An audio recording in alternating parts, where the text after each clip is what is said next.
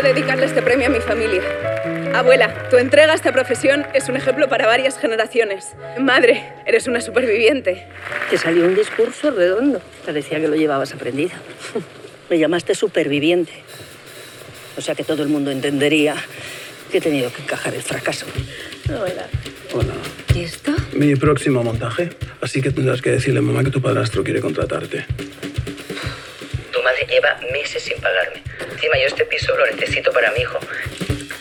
Lo sé todo, madre. ¿Que sabes qué? Que te echan. Ah.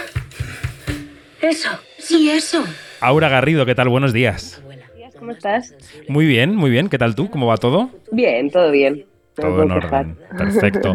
Estamos hablando con Aura Garrido porque mañana estrena Alguien que cuide de mí, la nueva película de Daniela Fegerman, que ha codirigido junto a Elvira Lindo. ¿Cómo está siendo esta aventura de la promoción de la película? Todas son, yo creo que todas son parecidas en algún sentido, todas las promociones, y distintas también, también tendrán su peculiaridad, ¿no? ¿Cómo ha sido esta? Sí, eh, es verdad que, que, bueno, que al final las promociones eh, suelen seguir una serie de patrones, pero cada película es diferente y cada promoción también lo es. Eh, también creo que antes del COVID, después del COVID, sabes, como que ha habido diferencias Sí. en, en, en todas estas cosas que, bueno, tú lo podrás explicar muchísimo mejor que yo, seguramente. Bueno. Pero ha sido una, no, ha sido una promoción muy bonita, ha sido una, la verdad es que ha sido una peli muy bonita en todo su proceso. Eh, a mí me ha dado la oportunidad de, de rodar y de trabajar con gente a la que admiro muchísimo, como Daniela y Elvira, eh, Emma, que tenía unas ganas locas de poder trabajar con ella y todo el resto del, del elenco. Eh, y la promoción está siendo pues un poco lo mismo, porque eh, cuando se genera un ambiente tan bonito como el que generaron Daniela y Elvira desde el principio, eh, cualquier excusa para encontrarnos es maravillosa. Entonces, partiendo de ahí, de la parte ¿no? como del encuentro personal entre nosotros, eh, pues, pues disfrutándola mucho. Em, ¿cómo, cómo nació el hecho de que tú te unieras al, al rodaje? ¿Fue esto que nos cuentas de, de los ingredientes que te plantearon, de, de gente con la que tenías muchas ganas de trabajar? ¿Fue el papel? ¿Qué llegó antes? ¿Cómo te uniste al proyecto ahora? Pues fue un poco todo, la verdad, fue, fue la mezcla de todo. Eh, bueno, claro, yo, he- o sea, eh, yo he crecido con, con los trabajos de Daniela y de Elvira. Entonces, eh, para mí que, me, que, que quisiesen contar conmigo ya era, era muy bonito. Eh, y, y me pasaron el guion, me gustó mucho, me gustó mucho el personaje, me pareció muy interesante. Eh, me parecía muy bonito además hacer ese, ese trabajo un poco de le- metalenguaje con la gaviota donde, porque la película eh, mi personaje está preparando la gaviota de Chekhov, entonces en teatro, entonces se genera como todo un paralelismo entre la vida real de los personajes y lo que está sucedi- sucediendo en la obra, eh, que me, me parecía muy interesante y me apetecía mucho explorar. Y luego, pues bueno, esto que te decía, que me daba la oportunidad de, aparte de con Daniela y con Elvira, trabajar con, con gente con la que me apetecía mucho, repetir con, con Víctor Clavijo, que siempre es, eh, siempre es sí, eh, o con Pedro Mari Sánchez, que también había trabajado con él hace años, eh, y luego trabajar por primera vez con, con gente como Magui Mira, eh, como Frances Garrido y, y sobre todo con, con Emma Suárez, que eh, claro, la perspectiva de, de- de trabajar con ella y hacer de su hija era eh, muy especial para mí. ¿Cómo se desarrolla un rodaje con dos codirectoras o con, con dos codirectores? Que no sé si has tenido la experiencia, ¿no? Em, ¿ha, ha habido un reparto de funciones en cuanto al trato con los actores? ¿Han sido, han ido las dos a la vez todo el tiempo? ¿Cómo ha sido ese funcionamiento práctico en el día a día del rodaje? Pues, em, pues la verdad es que muy fluido. Em, o sea, te diré que yo, mi segunda experiencia de- con eh, dos personas dirigiendo, en Malnacidos había dos directores Ah, también, cierto, cierto. eh, Alberto de Toro y Javier Ruiz Caldera, em, y de alguna manera pasó un poco lo mismo, que em, claro, no sé, no sé cómo serán otras experiencias, ¿no? Pero en las dos que yo he tenido eh, eran dos personas que se conocían mucho, que habían trabajado juntas, que, que tenían una relación de amistad. eh, entonces, había una comprensión y una preparación de la película desde el inicio juntas que, que luego se notaba en rodaje. ¿no? Y, y en los dos casos, para mí ha sido como un proceso muy fluido y muy bonito, donde no, no sentía realmente, o sea, probablemente en otros departamentos sí se sentía más a lo mejor el reparto de tareas de alguna manera, ¿no? O sea, quizá en este caso, em, a lo mejor, quizá en algunos momentos, pero es que tampoco te lo podría decir exactamente, ¿sabes? Tampoco te podría decir que Daniela se ha encargado más de la parte em, técnica o eh, ¿no? cinematográfica de planos, etcétera, y, y Elvira de la artística, porque tampoco lo he sentido así. O sea, he tenido la sensación de que si tenía cualquier duda o cualquier consulta, podía acudir a cualquiera de las dos, ¿no? La que estuviese disponible en ese momento y había una sensación de fluidez en, su comunicación. Eh, o, sea que, o sea que ese proceso de, de, las preguntas, que siempre hay un juego como de preguntas y respuestas, ¿no? Entre el elenco y los directores en las películas, fluía hacia cualquiera de las dos directoras según la escena que se estuviera rodando, según el momento, ¿no? Fluía así. En mi caso sí, yo lo he sentido así, la verdad. Eh, y creo que hay algo muy bonito, no sé, yo con las dos experiencias que he tenido, eh, me ha parecido como muy bonito la generosidad y, la, mm, y el compañerismo que se crea cuando hay dos personas dirigiendo. Em, porque, claro, no es fácil, ¿no? Al final es una, es una figura, em, entre comillas, de poder, ¿no? Quiere decir que es una figura que toma decisiones, que es una figura... Eh, perdón es una figura que, está constantemente eh, organizando todo lo que sucede y cuando esa figura se desdobla, em, de primeras te puede dar susto, ¿no? Entrar en un proyecto así porque no sabes muy bien cómo, bueno, cómo se va a generar todo eso alrededor de dos personas, si se van a poner de acuerdo, si no. Y yo mis dos experiencias tengo que decir que ha sido muy positivo y muy bonito y que he aprendido muchísimo de, trabajo en equipo, de compañerismo, ¿sabes? de, de cómo se pueden tomar las decisiones desde un lugar de, conjunto, de amor, y mm. no de ¿no? y no, y no de, intentar imponerse, sino todo lo contrario. Entonces, para mí, la verdad es que ha sido una experiencia muy positiva.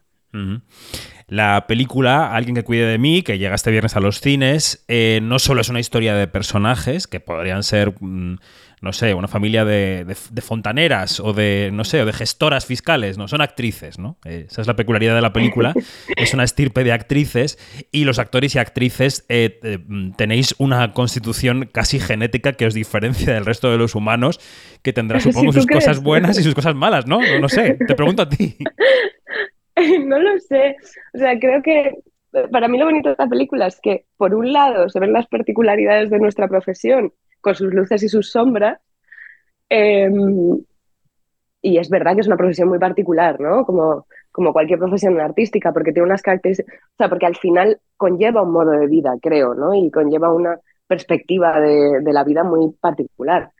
Em, pero creo que también la película muestra que es un trabajo, y que es un trabajo en, muchos sentidos como cualquier otro, ¿no? Y, em, a pesar de sus particularidades y que al final del día eh, tú sales de trabajar y te vas a tu casa y tienes tus mm, ¿no? problemas familiares y tus angustias vitales y como cualquier otra persona. Entonces me parece que eso es lo bonito también de la película, ¿no? que, muestra, que muestra las particularidades de la profesión y las cosas que hacen que, nuestra vida es un poco diferente a otras, pero que a la vez muestra eh, cómo es, bueno, pues un, trabajo y ya está. Sí, sí, sí. No, evidentemente es un trabajo y un trabajo duro ser actor y actriz, y además un trabajo del que solo pueden trabajar y vivir dignamente un porcentaje muy pequeño de los que se preparan para ser actor y actriz, que eso es otro tema, ¿no? Pero, em, claro, lo que yo pensaba era, bueno, en este caso en la película coincide que, el entorno familiar tuyo, por ejemplo, eh, son también actrices, pero en general sí percibo la vida de los actores y actrices a los que al final me acabo acercando por esta profesión, ¿no? Que es una profesión un poco endogámica, que fuera también de los límites del propio trabajo, esa frontera está un poco desdibujada y hay una cierta endogamia. Yo no sé si tú en tu vida particular intentas escapar un poco de esa endogamia o sientes también que se te confunde la profesión con la vida un poco. Sí, es verdad que es endogámica, pero creo que, creo que esto pasa en muchas profesiones. Eh, creo que no pasa solo en esta, ¿no? Creo que, en general, cuando hay una profesión que es eh, vocacional, como es la de actor y actriz, porque no puede ser de otra manera, eh, tiendes a, relacionarte con gente que se le apasiona tanto lo que te apasiona a ti, ¿no? Y, creo que hay una tendencia así en, en, cualquier profesión vocacional. Y luego que también es una profesión que arrastra una forma de vida, ¿no? Es como que empieza a, empieza a contaminar toda tu vida y a ocupar toda tu vida, por un lado, porque parece que nunca terminas de trabajar, y por otro lado, porque pasas tiempo sin trabajar, ¿no? claro. Al final es como una dinámica un poco extraña que, que es verdad que genera algo muy endogámico. Y luego que, que hay particularidades de esta profesión y de la vida que implica que mucha gente que no se dedica a ello no entiende. Entonces, al final, creo que es muy fácil como intentar, bueno, como empezar a generar grupos de, ¿no? de amistades o de eh, sociales de gente que te comprende y que comprende tu vida y donde no te vas a sentir juzgada o cosas así. Mm. Pero, pero bueno, para mí tengo que decir que es súper importante tener eh, eh, gente en mi vida de fuera de la profesión también, ¿no? que, que es algo que, que cada vez valoro más. Eh, mis amistades que no se dedican a esto, mi familia, ¿no? Creo que, creo que es importante también al menos para mí. No, no, no, yo como periodista te entiendo perfectamente y además eh, también, también intento huir del círculo cuando puedo, aunque es, es complicado. Es verdad que hay profesiones muy mm, eh, inestables y particulares que, mm, que, mm, eso, necesitas gente alrededor que también te comprenda y no te juzgue, ¿no? Estoy completamente de acuerdo con tu reflexión, sí, sí. Sí. Em, de hecho, es que, claro, yo he crecido... Ay, perdona. No, no, no, adelante. No, nada, te iba a decir que, claro, mi padre es músico. Entonces yo he crecido viendo ya eso, porque los músicos también ¿no? generan eh, comunidades eh, muy, muy endogámicas. Entonces eh, supongo que para mí no es extraño porque ya lo he visto en mi casa creciendo. ¿no? Claro. Claro, totalmente, totalmente. Perdóname la em, tos, Tranquila, tranquila, no, no, que estamos en época de alergias, los cambios de temperatura, esto es, normal. Em, en la película, tú misma lo decías, se, mezcla el, proceso vital de vuestra familia con un montaje teatral, eh, con un montaje teatral que además desencadena ciertos eh, aspectos de la trama. Y ese montaje teatral nos permite asistir al proceso de preparación de la propia obra, a la inmersión de, tu personaje y el de Víctor Clavijo en sus propios personajes de metaficción, ¿no? Te quería preguntar si en el proceso del cine encuentras o has podido encontrar o te cuesta hacer hueco para estos procesos de preparación que en el teatro suelen ser más intensos y están más tasados, ¿no? En el cine a veces, y en la, televisión no digamos, ¿no? Se va mucho más rápido y a veces se pasa un poco por encima de los procesos de preparación de los personajes. ¿Tú buscas proyectos en los que tengas este hueco o intentas hacerles hueco a los momentos de trabajo con los directores para profundizar en la preparación de los papeles, ahora? Sí, em, es verdad que la dinámica del trabajo es muy diferente y que mm, las características del trabajo, bueno, que en audiovisual no se concibe el proceso de ensayos como se concibe en el teatro. Em, a mí me encantaría que, que fuese igual, ¿no? Que tuvieses, no sé, X días de ensayos y no cuatro. Pero, pero bueno, supongo que te vas adaptando a ello y que intentas compensar ese trabajo fuera, ¿no? En, en casa, pero se convierte en un proceso de búsqueda o de, bueno, como diferente, más solitario, em, tienes que dejarlo muy abierto, ¿no? O sea, es como que es un proceso de investigación, o así lo vivo yo, ¿no? Eh, es un proceso más de investigación y tú luego llegas allí con tus propuestas, eh, pero siempre con, con, una flexibilidad y una apertura eh, a que en el momento te cambien cosas o sucedan cosas o incluidas, que también para mí es muy bonito porque es esa adrenalina del momento de, tienes que incluir cualquier cosa que, que suceda, ¿no? Em, mientras que en el teatro pues tienes tu proceso de ensayos y, llegas al estreno sabiendo, obviamente tienes que incorporar el accidente siempre, ¿no? Y, cada día debería ser diferente, pero, pero bueno, sabes lo que tienes que hacer, ¿no? Como que se ha pactado ya y se ha ensayado y se ha buscado y se ha acordado. Em, yo, yo sí que he hecho de menos eh, procesos de ensayos más largos en, en el audiovisual, pero pero bueno, no sé, creo que también disfruto de, del proceso en soledad de, búsqueda y de, y de experimentación y de después de todo ese proceso, que a mí creo que es lo que más me gusta de, mi profesión, mm. em, después de todo ese proceso llegar a un equipo muy grande en el que tienes que integrar todas las sensibilidades y todos los trabajos de todo el mundo y que funcione como un engranaje y que salga adelante. Y cuando eso sucede, em, eh, plenamente es súper bonito. Sí, sí, totalmente. Es, un proceso casi mágico, ¿no? Em, estaba em, chequeando un poco los proyectos que tienes este año y los que tienes por delante, aparte de este estreno de Alguien que cuide de mí. Em, veía que has estado rodando, no sé si habéis terminado ya la serie Invisible para Disney Plus. ¿Habéis terminado? No, eh, no, estamos a punto, pero no. Vale, perfecto. Y en general, he tenido la impresión, Aura, y no sé si tú me puedes desmentir esto, si es una impresión de los periodistas, porque ya sabes que siempre el trabajo que hacéis los actores luego se ve reflejado en un momento muy posterior a cuando lo habéis rodado. Entonces, a lo mejor es una impresión mía. Lo que tengo, lo que me da, me da la impresión viendo tu, un poco tus proyectos, es que, es que has frenado un poco. Que, que tienes, ha habido años que has tenido muy frenéticos con mucho rodaje que ahora te estás tomando un poco más de tiempo. Que te quería preguntar si esto es verdad, si es una decisión tuya, si es que han llegado menos cosas, ¿cómo es el panorama? Sí, eh, sí, es un poco verdad. sí, em, he, querido frenar un poco el ritmo y, también, eh, bueno, eh, darme otros espacios para, para la vida personal, por decirlo de alguna manera, ¿no?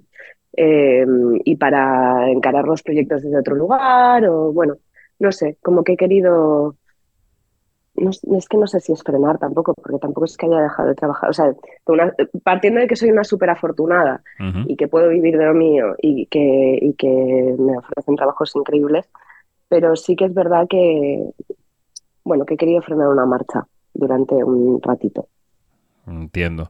Eh, bueno, hay muchos actores y actrices con los que charlamos eh, habitualmente que coinciden en que, bueno, yo creo que nos pasa a todos, ¿no? En este siglo XXI, que nos metemos en ruedas profesionales que aceleran cada vez más y parece que, tenemos miedo a perdernos cosas o a, no coger proyectos para no perdernos el siguiente. Tú detectas también que como no pongas, no sé si freno o como no pongas un poco de espacio, ¿esta rueda te puede aplastar un poco? Eh, bueno, sí, o sea, de alguna manera sí, creo que es más al final cuando tienes una profesión tan vocacional, hay algo de que te, gusta tanto tu trabajo, bueno, voy a hablar de mi experiencia, ¿no? Pero a mí me gusta tanto mi trabajo que todo lo que, lo, que, me, me, ofrecen lo quiero hacer, ¿no? Es como que a todo le, veo la parte eh, de aprendizaje positiva em, y, yo me muevo mucho por la pasión, entonces de repente es como que eh, eso por un lado y por otro, claro, que, que estamos en una profesión donde la tasa de paro es altísima, donde eh, si trabajas de esto y si puedes vivir de esto, eres súper afortunada. Entonces, em, hay, hay, una parte de conciencia de ese tema, de que quizás no te vuelvan a llamar nunca más, de que, em, bueno, de, ser consciente de lo que implica que te estén llamando para trabajar, que eh, al menos a mí también me, ha generado, pues eso, sentir mucha gratitud cada vez que me llaman y, querer hacerlo todo, ¿no? Entonces, eh, y también he tenido la suerte que me han ofrecido cosas que me interesaban mucho y que, y que he podido ¿no? como, eh, desarrollar mi carrera por sitios que me ha apetecido muchísimo. Em, pero bueno, sí que es verdad que yo de repente empecé a darme cuenta de que estaba poniendo tanta parte de mi vida en el trabajo, eh, en, sobre todo en horas, ¿no? en, horas materiales, em, que, que, sentía que estaba de alguna manera descuidando otros aspectos de mi vida. Eh, entonces, bueno, pues diferentes cuestiones. Eh, también se me ha dado la oportunidad de hacerlo, ¿no? Porque al final, eh, pues han llegado otros proyectos que me han permitido tomar ciertas decisiones, etcétera. Entonces, bueno, pues siendo lo afortunada que soy y pudiendo tomar esa decisión, pues sí que he querido, bueno, frenar un poquito el ritmo eh, un ratito como para poder volcarme en otras cosas y en, y en, en, otros aspectos de mi vida y en darles el espacio y el tiempo a, a cosas que a lo mejor no se lo estaba pudiendo dar porque estaba siempre trabajando.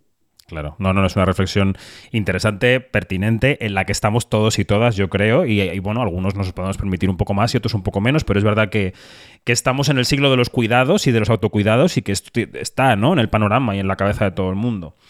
Em, sí, pero al final me parece hmm. súper importante el, hecho de, y esto no quiero que se me olvide en ningún momento, que yo he podido tomar esa decisión por, bueno, porque mis circunstancias me lo permiten, ¿no? que esto es muy excepcional.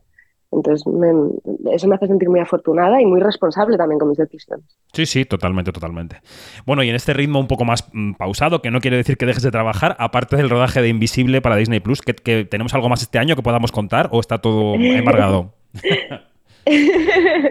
pues mira, aparte del estreno de Alguien que cuide de mí, eh, tengo pendiente de estreno otra película que hice el año pasado que se llama Amanece, mm. de Juan Francisco Viruega. Em, una película muy pequeñita que rodamos en, Almería, em, una ópera prima muy poética, muy bonita, muy especial. Em, y bueno, y esta serie para Disney Plus, que la verdad es que no sé cuándo se estrenará, pero en la que estoy siendo muy feliz. Y rodar con adolescentes es increíble. Y la mm. historia que estamos contando me. Bueno, me, creo que todos vamos a trabajar con, con muchas ganas de hablar de lo que estamos hablando. Entonces, eh, eso también lo hace muy especial. Qué bien. Bueno, pues de momento este estreno de mañana, Alguien que cuide de mí, una historia de actrices, pero también de, mujeres, eh, que no son solo actrices, eh, que también son mujeres, que viven y respiran, dirigida por Daniela Fegerman y Elvira Lindo. Ahora ha sido un placer charlar contigo, muchas gracias y que vaya todo Igualmente. Muy bien. Igualmente. Feliz día. Hasta luego.